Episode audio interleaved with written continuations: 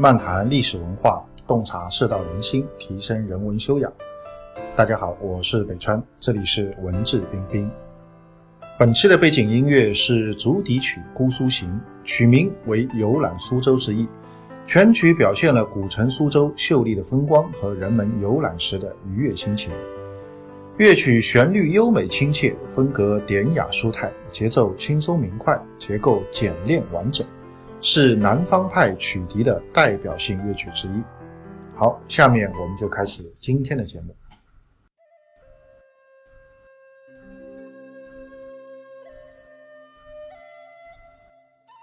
乾卦的六爻和诸葛亮的一生啊，那么这个乾卦就是易经里面的第一卦啊。那么为什么想到谈这个呢？也是因为最近啊，也讲了几次易经课，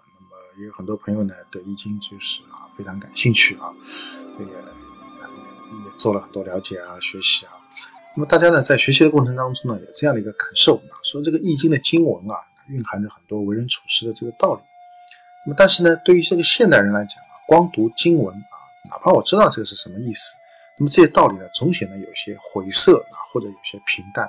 跟自己的这个生活呢，你说这个紧密相连吧，还是有点困难。很多很多朋友他们就有这样的一种感受。那么好在就是说，我们在讲易经的时候，其实不是说单纯讲一个义理，我们还这个教大家如何来占筮啊。那么通过占筮的这个方法啊，通过这样的一个工具，我们可以来更好的啊理解这个经文当中的一些智慧。但是呢，啊光有占筮啊，可能有些同学有些朋友还觉得还不够啊。那么看看能不能说再增加一种方式。就比如说，把《易经》的经文和实际的事件和实际的这个人物相关联起来，那么这样的话呢，就是有理论啊，又有这个实际的案例啊，大家可能理解起来会更加的这个深入一点，会会这个更加的好一点。那么我也觉得这个应该是相当不错的一种学习方式，所以呢，啊，也就做了一些尝试啊，把《易经》的一些卦、一些爻啊，跟我们的一些历史人物啊做一些关联，通过对这个。经文和历史中的关联，我们可以更好的来了解经文当中所蕴含的这个智慧啊。那么这一期呢，我们就跟大家来谈一谈啊这个易经的第一卦啊，从这个乾卦六爻和诸葛亮的一生来谈啊。那么我个人在读这个乾卦的时候啊，我觉得整个乾卦的六爻发展基本上就是一个人的这个一生的这个轨迹啊。那么其实这里有。也不仅是诸葛亮，几乎这个可以说是，我们每一个人啊都会有这个类似的这样一种轨迹，只不过在诸葛亮身上，我觉得就体现的特别的明显啊。所以呢，我把乾卦跟诸葛亮一生来做这个对照。那么首先我们来看一下乾卦的六个爻的这个爻辞。那么初九爻叫潜龙勿用啊，九二爻呢叫现龙在田，利见大人。九三是君子终日前乾，夕惕若，利无咎。九四。或曰在渊无咎。九五飞龙在天，利见大人。上九康龙有悔。那么这个里面其实有好几个词啊，我们可能都很熟啊，哪怕很多朋友他没有读过易经，也会对这几个词比较熟。为什么呢？这个也是《射雕英雄传》里面啊，讲的这个降龙十八掌啊，有好几招啊，这个名字都是从啊乾卦的这个爻辞当中所起的。比如说什么飞龙在天啊，康龙有悔啊，这个其实都有啊。那么所谓的爻辞呢，就是啊，这个每一根爻的啊这个解读啊，就易经大家都知道是六十四卦，对吧？但是呢，这个每一卦它其实是由六根爻组成的。那么每爻都有它特定的含义啊，根据它的阴阳的属性不同，根据它的这个位置的不同啊，都有特定的含义。所以这个特定的含义把它变成文字，这个就是所谓的爻辞啊。那么乾卦的这个六个爻的这个爻辞啊，从初到上。我前面讲过了，和诸葛亮的这个一生的轨迹啊，是非常的啊这个相似的啊，或者说很容易这个对应起来看啊。比如说那乾卦的这个初九爻的爻辞“潜龙勿用”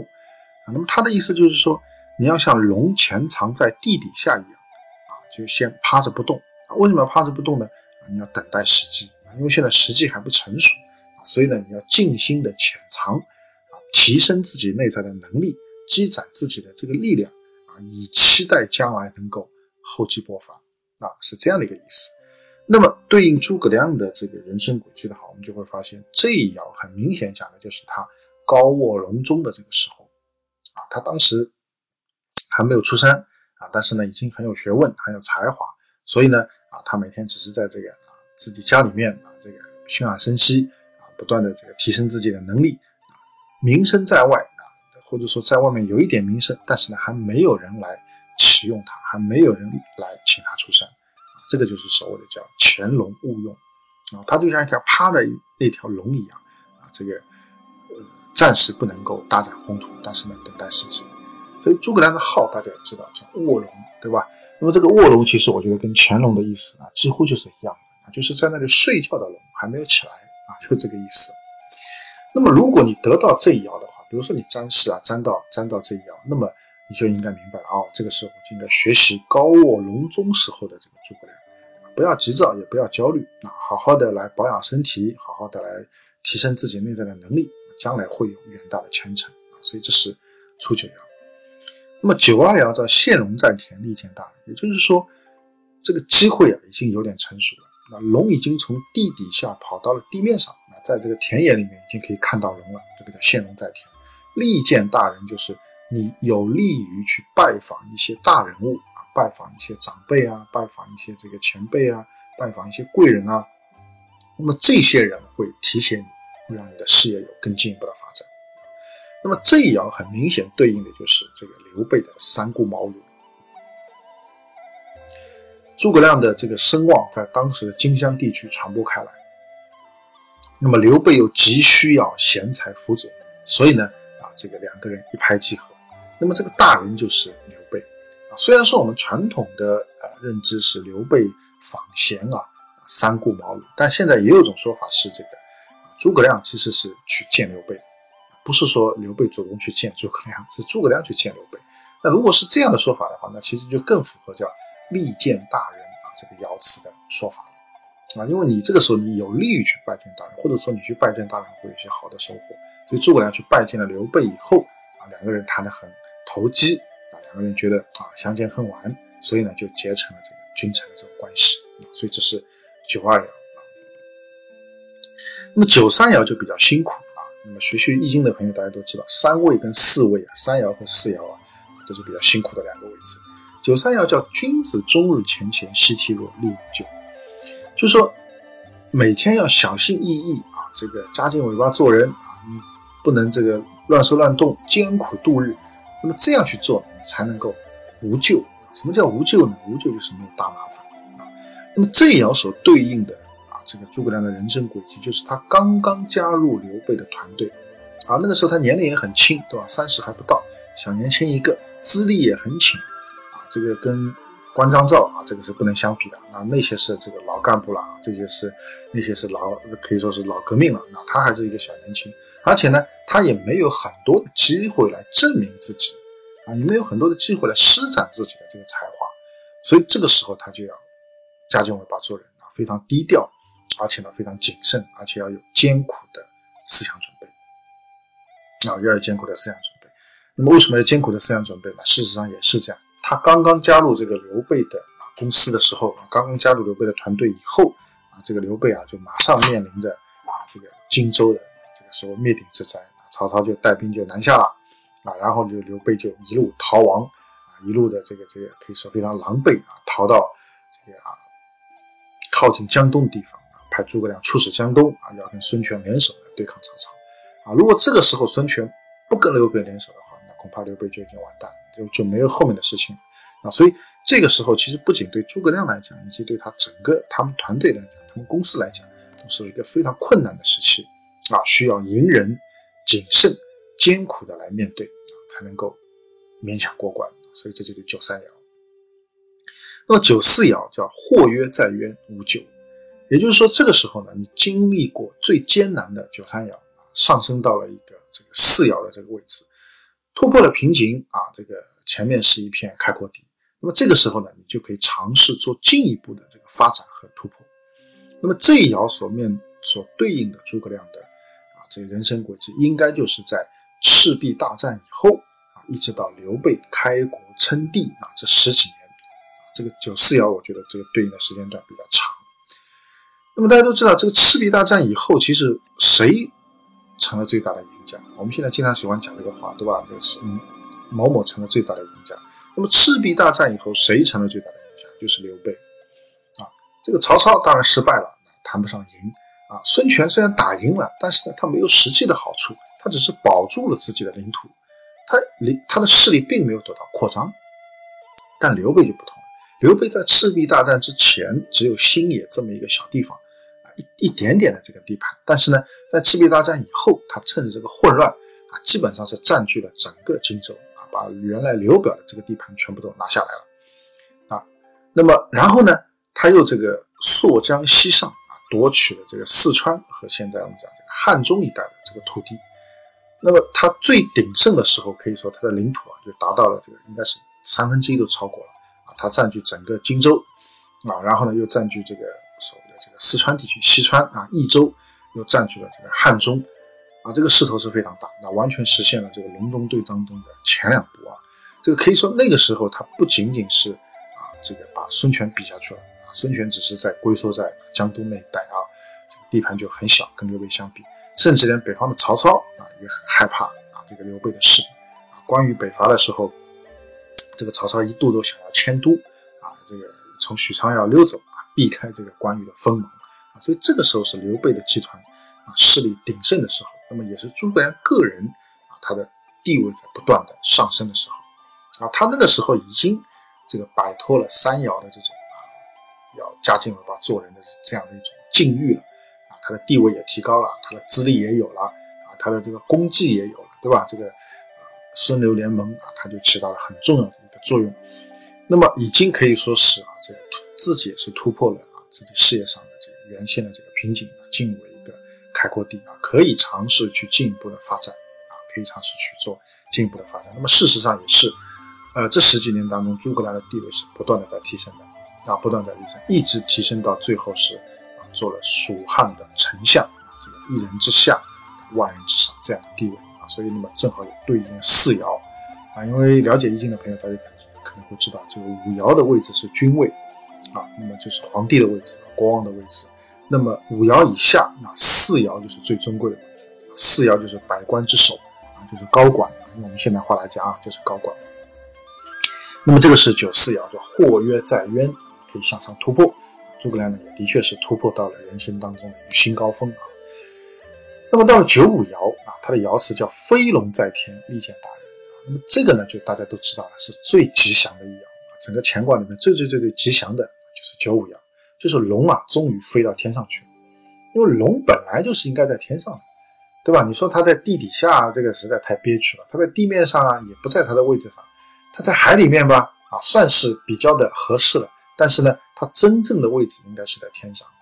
啊，龙应该是在天上。所以九五爻就是飞龙在天，龙真的飞到天上去了，就代表说你的这个事业已经达到了一个顶峰啊，你真正大展宏图的时机啊，完全成熟了。那么这个所对应诸葛亮的人生轨迹是什么呢？就是在刘备称帝以后，马上就进行了一场东征。但这场东征呢，应该说是比较勉强的。最后东征失败啊，刘备呢也在这个一年以后去世。那么刘备去世之前，把这个江山，把自己的这个儿子都托付给了诸葛亮。那么诸葛亮那个时候名义上是蜀汉的丞相，但事实上他已经是蜀汉的皇帝了。啊，因为这个刘禅啊，年纪还很轻啊，这个小年轻一个啊，基本上呢不管政事啊，这个刘禅自己也说了，这个这个国家大事啊，就是说关于这个行政管理的这些事情啊，都全部都是丞相说了算。祭祀祖庙这个事情啊，我我我来做，对吧？因为他姓刘，对吧？他是这个刘氏的后代，所以祭祀不可能让姓诸葛的来替代。但是呢，除了这个以外啊，所有的国家大事都是诸葛亮说的事。所以诸葛亮实际上当时就是。没有皇帝之名，但是却有皇帝之实啊，所以也符合这个五位的啊这个君位的这么一个位置。那么从刘备去世一直到诸葛亮去世，这个当中跨度有十二年，十二年的时间，也就是在这十二年的时间当中，诸葛亮都是完全掌握了蜀汉的政权的啊，蜀汉可以说是他大权独揽啊，这个是他人生当中最辉煌、最顶峰的十二年啊。最辉煌、最顶峰的十二年啊，所以这是这个九五爻啊。当然呢，这个任何事情啊，发展到顶峰、发展到最辉煌的时候，就蕴含着转折的危机啊，就蕴含着走下坡路的这种可能性。所以呢，到了乾卦的上九爻，也就是最上面一爻，就叫做康龙有悔。那么所谓康龙有悔的意思就是，这个事情啊，这个越过了顶点，发展过了头，就要开始走下坡路了。这个时候对应的是什么呢？所对应的就是诸葛亮在啊这个执政的后半期里面，大家都知道他在七年的时间里面，他发动了五次北伐，但是呢一次都没有成功啊，可以说是寸土未得啊。这个小说《三国演义》里面讲是叫六出祁山啊，寸土未得，但史实呢是五出祁山。啊，但寸土未得是一样的，前面这个数字有差异，但是一点都没有收获，可以说这个是啊，这个小说里面也是这样讲的啊。那么最后呢，他本人也是在最后一次北伐当中，因于操劳过度而病逝于军中啊，在军中无上元啊，这个病逝。所以这个就有点就是说，诸葛亮他在人生发展到顶峰以后，他的这个事业就开始受挫啊，这个北伐都没有成功。然后呢，本人也是可以说是啊，这个劳累过度啊，病逝。他他病逝的时候年龄不是很大，只有五十四岁啊。虽然说三国时代的这个人的平均寿命肯定都是很很少的啊，这个跟现在肯定是不能比。但是呢，五十四岁啊，当然在三国时代五十四岁去世也不算是啊这个特别的英年早逝。但不管，但是以我们现在的这个眼光看，还是有点早了一点，对吧？你看他的对手司马懿就硬。硬生生活到七十二，可以说比他多活了十八年，啊，多活了将近二十年，所以这个就完全不一样，啊，完全不一样。所以诸葛亮他掌握了蜀汉最高的这个权力以后，发展到了九五爻以后，那么接下来上九爻就是啊要转折了，啊，就是康龙有悔，开始走下坡路，整个的他的这个事业也开始受挫了，啊，这个北伐没有没有获得任何的这个实质性的成功。当然，这个北伐其实是对蜀汉来讲，是一种以攻为守的一种大战略。我觉得从这个角度上来讲，还是成功的。但是呢，从获取领土，